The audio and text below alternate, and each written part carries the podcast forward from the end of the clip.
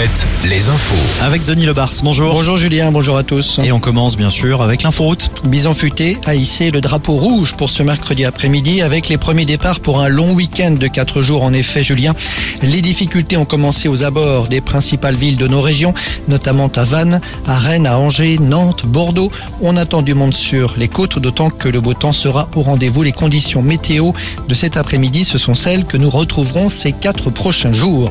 Les pluies d'avril n'ont pas suffi. La pluviométrie, on s'en souvient, a été supérieure à la moyenne de ces dernières années, mais le retard était tel que les nappes phréatiques ne sont pas suffisamment remplies. Selon le dernier état des lieux effectué au 1er mai, plus des deux tiers des nappes phréatiques restent à des niveaux préoccupants. La Bretagne, la Loire-Atlantique, la Vendée figurent parmi les rares secteurs où la situation reste acceptable. On est dans la moyenne, dans un secteur allant des Deux-Sèvres au Limousin, mais la situation est délicate en revanche sur les deux Charentes et même très délicate sur le centre Val de Loire. Trois incendiaires présumés mis en examen aujourd'hui à Angoulême. Un homme de 51 ans, sa compagne et leur fille de 17 ans. Ils sont soupçonnés d'être à l'origine de 23 feux commis depuis l'été dernier dans le nord-est du département, dans la région de Chasseneuil.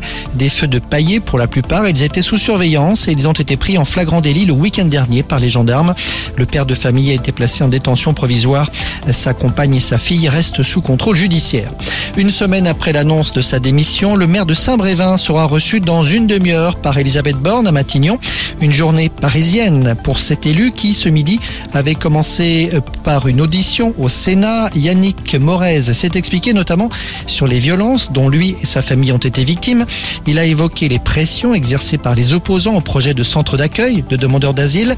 Le maire a insisté aussi sur l'abandon des services de l'État, le sous-préfet, la justice, la gendarmerie. Il accuse même le préfet de n'avoir pas voulu communiquer sur le dossier et même d'avoir menti. On l'écoute. Vous avez dû voir la communication du, préfet après, euh, après ma démission, parce que je m'attendais pas à ce que ça fasse des remous, euh, des remous comme ça, cette, cette démission. Euh, quand il dit qu'il a organisé des réunions publiques, je sais pas, de la part d'un préfet, mentir effrontément en public, c'est quand même c'est quand même important. Enfin, je ne sais pas, il représente l'État. Euh, il sait très bien qu'il n'a pas organisé de réunions publiques. On a toutes les preuves. Il suffit de lui demander la date. Il ne pourra pas en fournir. Il n'en a pas fait. Le maire de Saint-Brévin maintient sa décision de démissionner et de quitter sa commune. Il dit même vouloir quitter la France. À Amiens, trois des agresseurs présumés du petit-neveu de Brigitte Macron ont été placés en détention provisoire. Ils devaient être jugés en comparution immédiate aujourd'hui. Le procès a été reporté au 5 juin. La ville de La Rochelle vient de communiquer en détail sur la finale de la Coupe d'Europe de rugby et le dispositif qui sera mis en place samedi après-midi autour du Vieux-Port.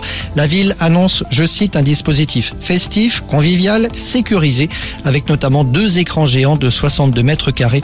La municipalité précise que le Vieux-Port sera entièrement fermé à la circulation à partir de 13h30. Et les joueurs, eux, s'envoleront pour Dublin demain après-midi, hein, c'est bien ça. C'est ça.